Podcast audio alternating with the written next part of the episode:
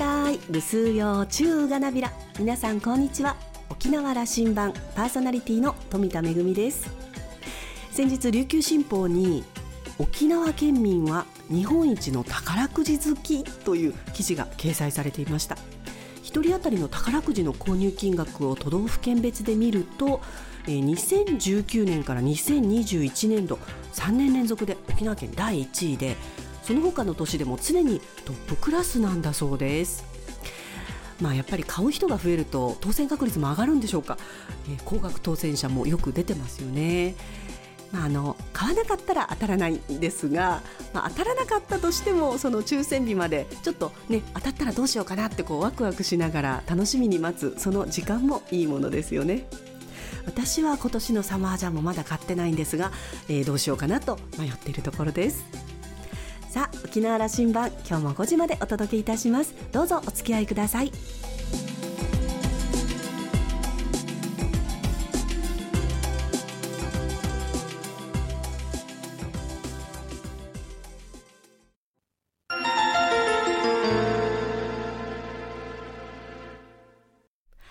那覇空港の2本の滑走路が一望できるレキオスラウンジ。先週に引き続き、沖縄県バスケットボール協会会長の日越信俊さんをお迎えしました。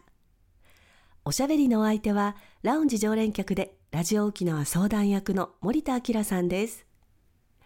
日越さんは1956年那覇市生まれ、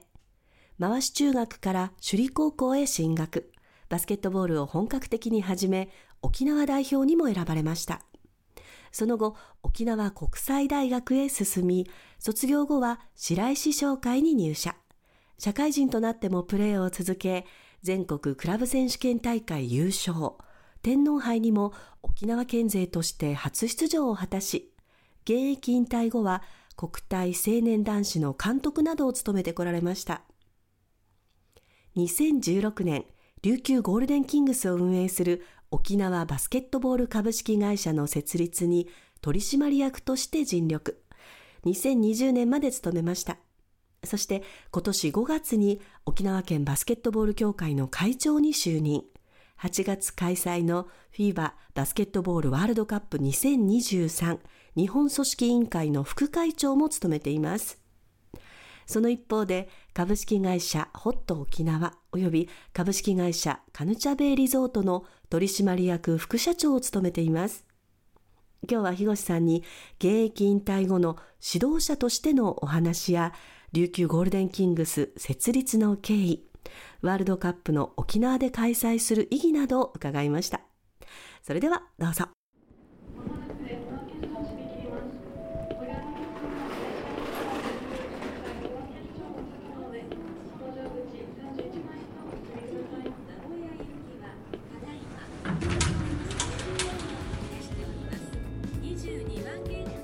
で樋口さんは何歳までは現役のプレイヤーだったんですか、はい、僕は36歳まで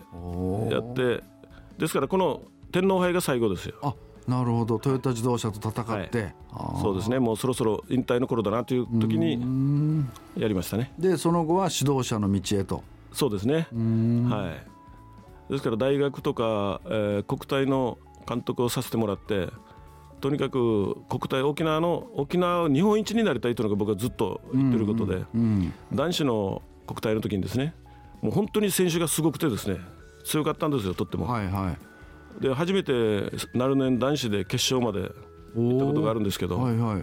まあ、これ言うとあの伊佐勉ってあのムーちゃんと言われた、ね、あの時代っていうのが選手がすごかったんですね。角田選手とか松竹選手とか、はい、鉄板ってまあいろんな選手がいたんですよ。照屋君とかね、うんうん、彼らが本当一生懸命頑張ってくれて日本リーグの2部の連中が出てきたところにもやっつけてすごい強くて決勝まで行ったんですけど逆転負けであそうです準優勝でした。それはちょっと悔しい思い出ですね。ね、はい、でも監督としてもねいい選手に恵まれてそういうヒノキ舞台でね活躍できたっていうのはやっぱ素晴らしいですね。やっぱり沖縄にはあの本当に探すといろんないい選手がたくさんいるんですね、個性派なんですね、みんな、うんうん、もうまとめるのは大変なんですけど、もう本当に個性があって、長所を伸ばすとすごいですよ、うん、固めつぶって練習ですね。うん、あなるほどね、はい、うん、日越さんといえば、やっぱりゴールデンキングスのね、はい、話も伺いたいんですが、はい、設立の頃からまあ役員として関わってこられた、あの設立の頃はですね、うん、作るというところであの前に河内コミッショナーが僕はちょっと知り合いだったもんですから、うん、彼からまず連絡が来て沖縄にそういうプロチームを作りたいというのが3メールからあってくれないかという、うん、中の一人が木村君だったんですね。あの初代の社長の木村さんですね。はいはいそれで僕ら、まあ、うちの会社の社長と相談をしてですね一緒に立ち上げようと、うん、まあ、ちょっとあの頃はあの日本バスケットボール協会とちょっと飛び出してしまったもんですから BJ のプロの方がですね、ね。はい、い。ろいろあったんですけども、こんなのを気にしてたらだめだと、うん、子供たちのためにだということでね。結果的にはそれが良かったですよね。まあ、そうやってねキングスがだんだんだんだんこう強くなって本当に沖縄の県民からも愛されるチームになってね。そうですねここまでねやっぱり作った頃はまあ、まあ、会社作るのも大変ですし本当にプロっていうのが沖縄で育つのかどうかですね、うん、このちっちゃい島で、うん、それと本当にこんだけ盛り上がってくれるのかというのは本当疑心暗鬼の中でいろんなことをやってスポンサー集めるとか、うん、あそうですよね、うん、運営面の苦労もあるし。本当にねしてあのキングスの場合は初年度は実証しかしてないんですよ、うん、最下位でしたっけ？最下位のもうダントツの最下位だったんですよ、うんうん、それが2年目に本当に奇跡の優勝というのがね、ね。今の桶谷ヘッドコーチが来てくれてね、そうでしたね、やっぱりそれで本当に歴史を変えてくれましたね。うんまあ、あのラジオ沖縄でも中継を始めてね、はい、ちょうど樋口さんには解説者としてずいぶんお世話になりましたよ。慣れない解説でしたけど ラジオでやるっていうのがね本当なんか新鮮味があってですね、うん、非常に皆さんからあのなんか好評でしたねラジオでやってくれるっていうことがね。ありがとうございます。いやラジオ沖縄さんに本当感謝してます。はい。でまあ今年はね見事ファイナルで2連勝して優勝というこうあの場にも当然いらっしゃったんでしょ、はい、あの行きましたね横浜に。まあ正直なところね、はいあの2連勝できるなんて僕本当に夢にも本当に思ってなかったですよ、うんうん、よくやったとしても1勝1敗で最後の3戦でもう全力尽くして勝ってほしいなと、うんうん、ところがもうあの連勝ですからね、ねあのそれも本当に記録作った千葉にですね。ねあの勝率の高い千葉に。すごいですよね。すごいパワーでしたね。あの第一戦はあの延長延長でね、はい。はい、もう勝ってるところを何度も追いつかれてでもよくあそこでめげなかったというかね勝ち越しましたよね、ね、そうですね。見方を変えるとですね、うん、あれ延長延長に行きましてね、はい、あれであい良かったんですよ。結局はあれでね延長なしで勝ってるとね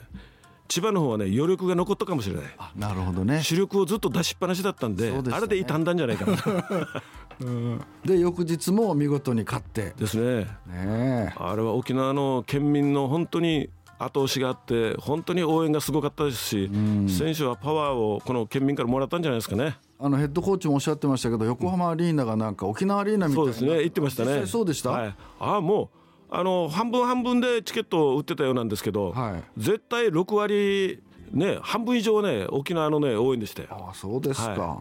い、もう見事でしたねあれは。素晴らしいですね、はいでまあ帰ってきた時の沖縄での歓迎もすごかったし、ね、沖縄市であの、はい、そういうねファンパレードがありましたね。ありましたね。はい、あの時どうでした？あれね2万何千人来られてるんですよね。はい、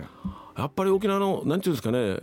キングスが本当に愛されてるんだなっていうのと、うん、沖縄市がやっぱり沖縄市の皆さんが本当に頑張ってくれて、うん、ああいうアリーナも作ってくれて雰囲気を作ってくれてるっていうのは選手からするとね本当にね選手名に尽きるでしょうね。うん。でもキングスのチーム選手は本当にこのファンを大事にしてる感じがしますよね。それはねファンサービスっていうのは非常にやっぱ球団としてもいろいろ考えてくれてますしね、うん。うん、あのっとね一番最初の頃 BJ の頃ですけど、はい、僕が木村君と作った時にですね何を言ったかというと沖縄は本島だけが沖縄じゃないんだよと、うんうん、与那国島大東島波照島じゃこれをに囲まれてるんだとみんな。離島県だから、ね、はい、離島県沖縄県も離島と一緒なんだから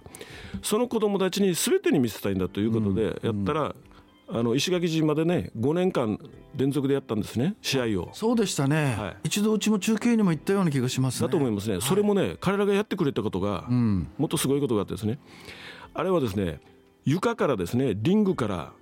チアリーダーから音響から全て持っていったんですよ。あ本当こちらから、ね、ここのものを全くそのまま持っていってくれたんですね、うんうんうん、それでもう一つやってくれたことが離島の離島があるじゃないですか。あありますね。石垣島の竹富だとか与那国だとか波照間だとか、はいはい、西表とか、はい、この子供たちをに見せるためにゲームを普通はプロは夕方やりますよね、はい、12時ぐらいからやったんですよ。何かというと彼らが最終の船に乗って帰れるように。なるほどね。こういうところまで気を使ってくれたんですね彼ら。素晴らしいですね。本当にこれはねありがたいことでしたね。やっぱり離島の離島の子どもたちにとってねキングスの試合が生で見れたってことは、はい、財産になりますもんね。あまあそういう積み重ねがあってさあいよいよ今年8月から、はい、フィーバーバスケットボールワールドカップ2023いよいよ開幕ですね、はい、楽しみですね、ねはい、これもねワールドカップを決めるときにですねちょうど僕が日本協会の理事をしてた頃なんですけども、はい、6年前ですかね、はい、6年前。日越さん沖縄でワールドカップやりたいけどどうだって言うからやればいいじゃないですかと。な何反対することなんもないですよと。って言ったんですけども沖縄市さんが非常に頑張ってくれて、うん、まだアリーナもなかったんですね、はいはい、草むらの頃からやりましょうと。してアリーナを作ってもらえるということだったもんですからまあ、県バスケットボール協会としてはあの頃は僕は専務理事だったんですけど、はい、全面協力しますよと、はい、だから沖縄市さん市長さんも本当によく頑張ってくれてね小石市長が。あれだけのアリーナを作ってもらって、ね、あれからもどんどんどんどん形戻ってきてキングスもこれだけ頑張ってくれて、はい、本当ですね。なんか環境はまりますね。本当に。あのいろんな候補地があった中で沖縄が選ばれたというかやっぱり素晴らしいことですね。そうですねあの B リーグの中でとにかくアリーナを持ちなさいっていうのがあるんでうんはい、で最新のアリーナで本当に素晴らしいアリーナを作ってくれたんですね。ですからそういったこととやっぱり沖縄県のバスケットのこれだけの子どもたちの熱い思いと、はい、やっぱりこれだけの人口当たりのバスケットの人口の数ですよね。ねやっぱり燃え方が全然違うだろうと、それも日本協会も分かってくれててですね。うん、あなるほどね、はい、いろんなことがあって沖縄開催になったわけですね。そうですね。はい。あのまあ、沖縄市をはじめいろんな市町村も取り組みをしてるし、はい、なんかねあの事前合宿とかも始まりますよねやってくれるんですね。ねあのー、アフリカの島国のカボカボレでしたかね、はいはいはい、すみませんちょっと正式に今言えないんですけど、うん、ああいう国が与那原の体育館で合宿をしてくれたりいろんなところがね協力してくれてですねこのワールドカップは成功に導けられると思いますけどね。ねカーボベルデ、ね、カーボベルデですかね。アフリカの国ですよね。うんあの大統領なんですかね、首相なんですかが来られるとかって噂もありますからね、すごいことですね。ねまあ、8月25日から大体10日間で20試合ぐらいあるんでしたっけね。そうです、20試合、日本戦が 5, せ5試合あるんですね。はい。まあ、このゲームが最初がドイツと当たって、うん、フィンランドと当たって、えー、オーストラリアと、みんなあのランキングが上のもんですから。上ですよね、はい。まあ、ただ、トム・ホーバスとヘッドコーチと話してると、うん、彼はね、肥後さん絶対自信あるからなと。本当にそう言ってましたからね。まずはそのドイツ戦にドイツ戦ですね。あのサッカーでね。ドイツ任せたみたいにね。バスケットでもねドイツ任すとねこれはいくんじゃないかとね盛り上がってくれると思いますけどね。まああの経済効果もなんか63億円とかいうね、はい、試算も出てましたし沖縄にとっても素晴らしいチャンスですよね。ねやっぱり子どもたちに本当に夢を持ってほしいのとやっぱり外国にね外国の方の本当のプロの選手を生で見てほしいし、うん、でやっぱり世界に羽ばたいてほしいですよね。そうですねそれと離島を含めて沖縄本当にもまだあの原石っていうかね、うん、本当にまだ磨かれてない選手がたくさんいると思うんですね。うん、それでみんな輝いてほしいしそれともう一つはですねやっぱりあの他の競技団体もですね、はい、うちがバスケットボールがこここの島であのアリーナでワールドカップが成功したという言葉が絶対他の競技団体にもねプラスになると思うんですね。うそうですね。ですからそういった意味ではやっぱりバスケットが頑張って先陣を切ってですねこのワールドカップを成功させてで日本代表にはぜひ歴史的な一勝をね、ね、やってほしいなと思いますね。まだワールドカップで一勝したことないんですよね。オリンピックとバスケああのワールドカップで勝ってないんですよ。男子は。はい。あじゃあまさに歴史的一勝この沖縄の地で。そうです、ね、ぜひね沖縄の地でねその歴史を残してほしいですね。であの常々日越会長おっしゃってるけど離島の子どもたちにもね見てほしいってことで今回なんかずいぶん招待も予定してるそうです。ね。これはね前々からあの内閣府とかですね、うん、県の方沖縄特に沖縄市さんにはねいろいろ頑張ってもらってですね、はい、僕はずっと最初の頃から沖縄の子どもたちのために手伝うんだと。大人が汗かけばいいんでしょうと、うん、ですからスポンサーになっていただいた皆さんとかあれがあるんですけど国の方もですねやっぱり沖縄の活性化とか子どもたちのためにということで予算をつけてもらってですね今度ですねこのワールドカップにね沖縄県の子どもたちが1万人招待できるんですよ。おお素晴らしい。それはあの離島を含むですね、本当に与那国島、大東島、はいうん、あの波照間それとか久米島だ宮古だ全てのね子供たちを網羅してるんですね。この子供たちにねとにかく見てもらってねやっぱり将来のね沖縄をねあのとにかくバスケットボールだけではなくてとにかく盛り上げるためのね、材料になってくれたらいいなと思いますけどね。いや素晴らしいですよね。あの NBA で活躍してるような名選手が来るわけでしょ？そうなんですよ。もうとんでもないね。あのドンチッチだとかね。スロベニアのね、はい、ドンチッチ。もう彼なんかはねもう本当すごいですからね。ねえー、ドイツのですね、シュナイダーという選手もいるんですね、もう彼ももう本当にオールスター級なんですよね、そういったのが本当に沖縄でプレーを生でやってくれるんで、真剣勝負ですからね、ぜひ見てほしいですね。いよいよ8月25日から始まるということであの事前に15日頃から強化試合なんかもねそうなんです。予定されてますよね、はい、やっぱり僕はいつも言ってるんですけど日本協会もっと頑張らんとだめだろうと。これ沖縄の大会じゃないぞと、うん。うんうん、そうですよ、ね、日本のワールドカップが日本で開催されてそれが沖縄なんだよと、うん、だから全国からね集まってほしいしこのワールドカップのこのヨーロッパからドイツだフィンランド来ますけどももう本当にね応援団がね本当に熱心な応援団が来ますよ。ね。その方々を沖縄をぜひ見てもらって離島まで足を運んでもらってですね、うん、世界遺産だとか見てもらって沖縄のことをよく理解してほしいなと思いますね、うん、そうですね。本当に沖縄が世界に発信できる最大のチャンスですね。そうですね、うん、そそうなってくれたら嬉しいですね、はい。じゃあ最後にあの沖縄県バスケットボール協会の会長としてどうぞあのメッセージをいただければ。まああの先輩方が築いたこのバスケットボール協会がですねこれだけ本当に子どもたちが登録もしてくれてゲームも頑張ってくれてまた指導者も一生懸命努力してくれてるんですね。そこにこのワールドカップが来ますキングスが本当に優勝してくれたそういう節目の年に僕が会長にねさせてもらったもんですから、うん、とにかくこれを後輩たちにうまくつないで本当に未来がね明るいようになってほしいし、うん、みんなでこのバスケットボールを盛り上げて他の競技団体も一緒にですね沖縄が本当にいいところだと世界に発信できるようなことをですねこのワールドカップを機にそれとキングスの優勝を機にそれと沖縄県バスケットボール協会あのカテゴリーが日本一を目指すんだとそういう気概を持ってですね進めていきたいと思いますね。ありがとうございました。ありがとうございました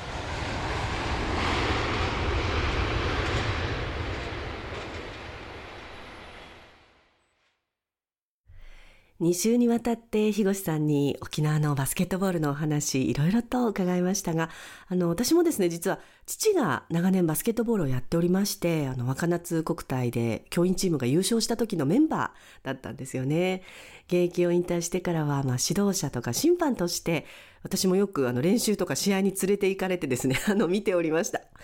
私自身はスポーツ全くやらないんですけれども今でもバスケットボールの試合見るのは大好きです。今回のワールドカップの開催がバスケットボールだけではなくて沖縄の他のスポーツにも良い刺激となり、えー、沖縄社会特に、まあ、子どもたちに大きな夢を与える機会となることを期待しています。森田さんはお話を終えて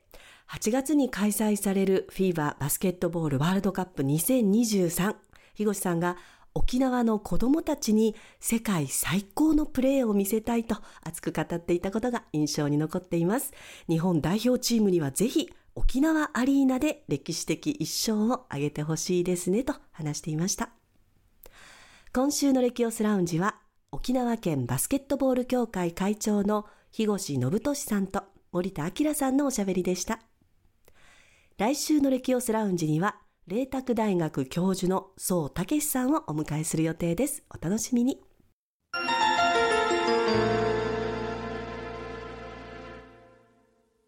めぐみのあしゃぎだよりのコーナーです。今日は映画うむい芸能の村のご紹介です。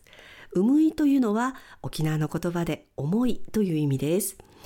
琉球独自の文化、琉球芸能が今も生活の中にある沖縄で、その芸能と共に生きる人々の産いに迫った映画となっています。琉球舞踊、歌三振、笛、獅子舞、島太鼓、エイサ、様々な沖縄の芸能に携わる9人の登場人物とその家族や関わりのある人物を通して芸能と自然の関わり、文化を伝えること後継者を育てること受け継ぐことそれぞれの思いを様々なアプローチから描いていくドキュメンタリー作品となっています先月はドイツで開催された日本コレクション日本映画祭にノミネートされて映画の上映とともにですねあの映画にも登場する獅子舞とか琉球舞踊の実演もあって、えー、現地で大変好評だったようです。えそして昨日からはですね、え東京のポレポレ東中野での、え上映が始まっています。えこの後ですね、え28日までは午後2時半の上映、えそして29日から8月の4日までは午後3時の上映時間となっています。明日から3日間はですね、えー、映画上映終了後に特別トークイベントが開催されます。監督のダニエル・ロペス監督と音楽家のドゥニ・フォンタナローサさんの、えー、特別トークイベントも開催されるということです。そして沖縄では8月の17日にえー、沖縄市のミュージックタウン音市場での上映もあります、えー、詳しくはですね映画の公式サイトをご覧ください映画うむい芸能の村ぜひご覧ください。めぐみのあしゃぎだよりのコーナーでした。